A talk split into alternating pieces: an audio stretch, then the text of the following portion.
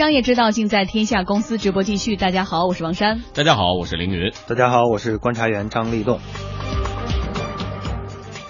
接下来我们一起来关注的话题是激战贺岁档。作为兵家必争的贺岁档电影市场，可谓是火药味十足啊！今年也不例外。据了解，今年的贺岁档相比去年减少了二十多天，但是挤进来的影片却比去年多出了二十五部，而这其中呢，国产电影更是超过了七成。嗯，所以一位影院的负责人就表示说，今年贺岁档预计排片量会比去年还多。今年的贺岁档就是时间来说，比去年时间要短一些，但是排片量包括新上的电影不比往年的就场次少。但是和往年相比呢，今年的贺岁档开局却由于缺乏好片，多少有点冷清。十二月四日同天上映的《怦然心动》《不可思议从天而降》三部电影呢，为今年的贺岁档揭幕。但是遗憾的是，影片的口碑欠佳，票房不如预期。其中呢，拥有李易峰、杨幂两大人气明星的《怦然心动》票房最高，截至昨日中午十二时，票房累计是一点四亿元，集齐了王宝强、小沈阳、大鹏三大笑星的。不可思议，上映九天仍没有破亿。章子怡担任制片人的《从天而降》更是票房惨淡，目前的票房是不到六千万。运动题材电影《极道者》虽然口碑不俗，但是票房平平。《杜拉拉追婚记》则评价两极。嗯，所以一些观众就希望贺岁档扎堆的影片啊，能够提高质量。这些片子就是一起在贺岁档上，也会分流他们的票房的，我觉得。因为我们也看不过来，对，太密集了。希望质量都能同同比吧。你量大了，你最希望希望还是质质要跟上。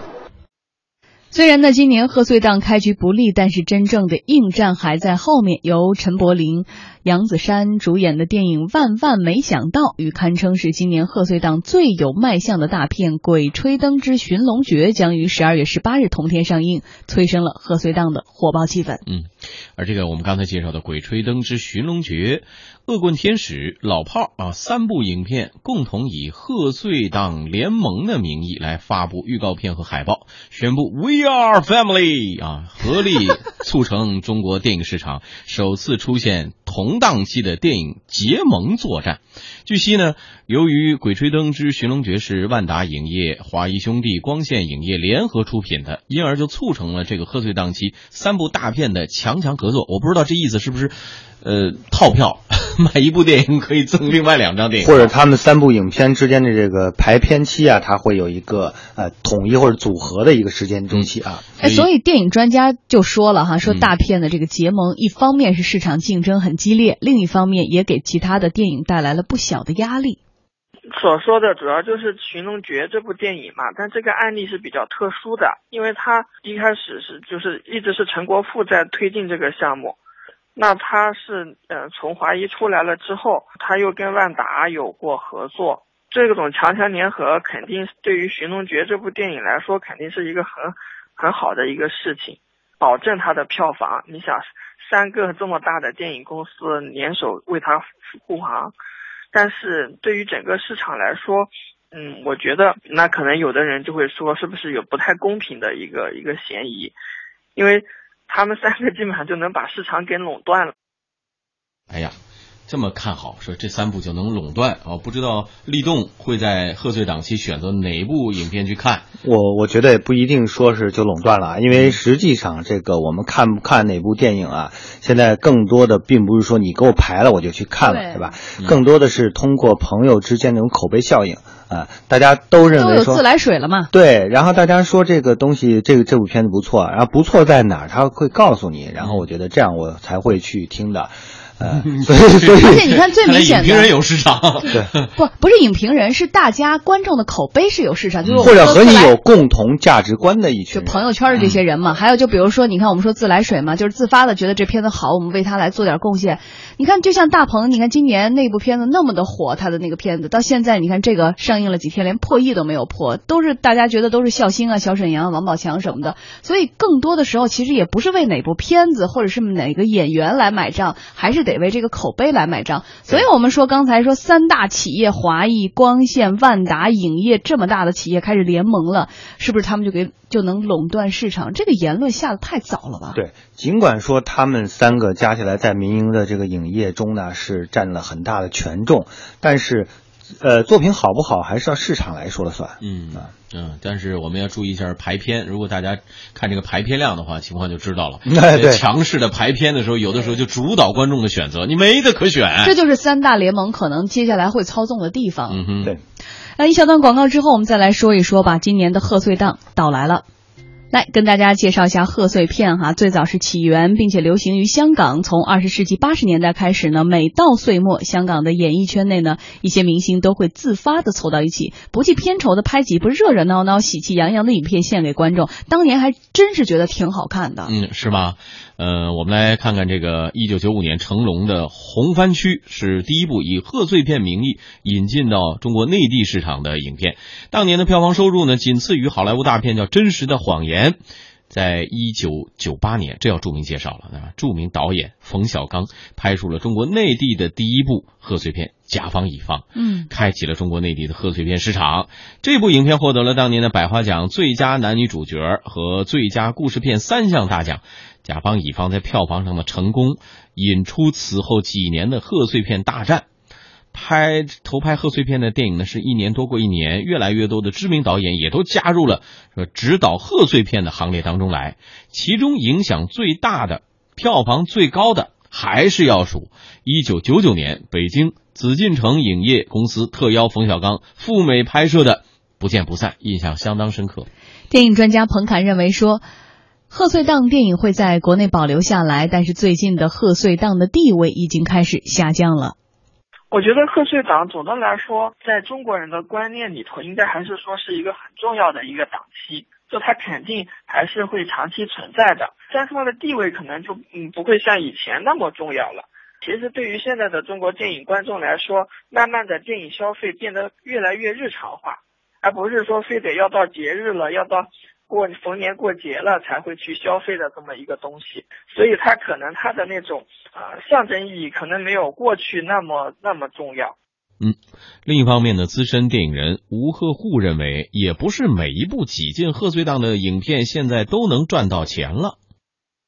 所以从档期互相影片之间的竞争啊，实际上还很厉害，甚至影片太多的情况下都不排，连市场检验的机会都没有。所以会出现有些影片就市场一直有的情况出现，这个呢对制片好像也不公正，对吧？但是现在呢，嗯，今年大概我们已经进入影院放映的有三百多部影片，如果要从投入产出来说，可能有一半以上是收不回成本的。嗯。所以你看呢，贺岁档是今年是红红火火的来了哈，但是到现在呢，口碑也没有特别的好，不像以前我们真的等着贺岁档。其实我更觉得说，中国的贺岁档，国内的贺岁档开始，大家等的是冯小刚的贺岁片。对，到后来，对，到后，我觉得等了很多年啊，那几年都在等着冯小刚。每年都有啊，因为他们连续几年都会对，而且重点是都带来一定的预期，对，有预期，而且口碑还不错。冯冯导今天来了，老炮是他主演的，只是不做导演了。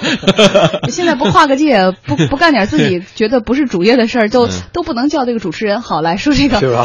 说这个话题是在于，我觉得这个确实贺岁档的电影，我非常同意之前说的一句话，就是讲的现在这个你以贺岁档的这个名义，然后推出这么多的影片啊，虽然这虽然这个影片很多，然后都冠以了这样的一个名头或者噱头，但是它的市场效果会怎样呢？因为第一，你在挤进贺岁档的时候呢，你并没有说我对于观众来说我有什么特别的福利，对吧？和平时是差不多的。我们现在的娱乐生活实际上并没有说我集中在某一个时段，对吧？这是一个很重要的。另外一个，你的从影影院的角度来说。呃，影院呢，你在引进了大量的这个国产片的时候，就是国产片，你给它排片了，还有一些丰富的，比如说有一些进口的片子啊，你插混混搭在一起的话，我相信它的号召力或者市场的这种呃这种波动啊，并就不会像现在那么大了。你如果说集中于全部把这些片子，不管是好的还是不好的，你都给它。放到这个地方，就认为它就是 年夜饭了，对吧？